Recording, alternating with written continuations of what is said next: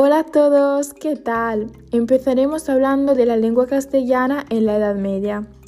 Cuando el Imperio Romano de Occidente cae, el latín inicia un proceso de fragmentación.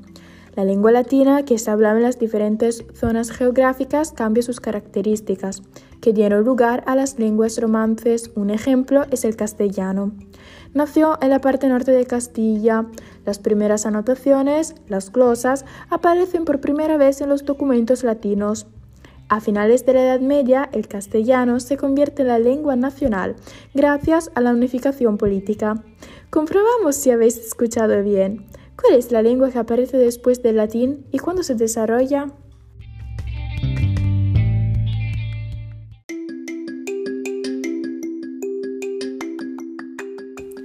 Ahora os presentamos la lírica medieval.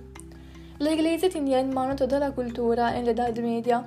De hecho, los monjes copiaban a mano libros y textos antiguos. Hay tres diferentes tipos de líricas. Las cantigas, los villancicos y las jarchas. Las cantigas nacieron en Galicia, eran poesías cantadas, transmitidas oralmente y compuestas por trovadores. Existen tres tipos de cantigas. La de amor, que trata de amor cortés, donde hay un hombre que quiere encontrar a su amada. La de escarnio, que es un poema satírico. Y por último, la de amigo, que es de carácter popular, donde hay una mujer triste porque extraña a su amado. Ahora vamos a comprobar si habéis entendido. ¿Dónde nacieron las cantigas y cuántos tipos conoces?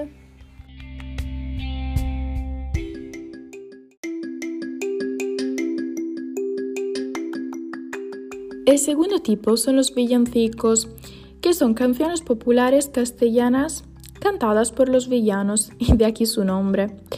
Por último tenemos las jarchas, que son composiciones muy breves en lengua mozárabe, que se encuentran en textos más largos llamados muaxajas. Tratan de dos tipos de sentimientos amorosos, la ausencia y la felicidad.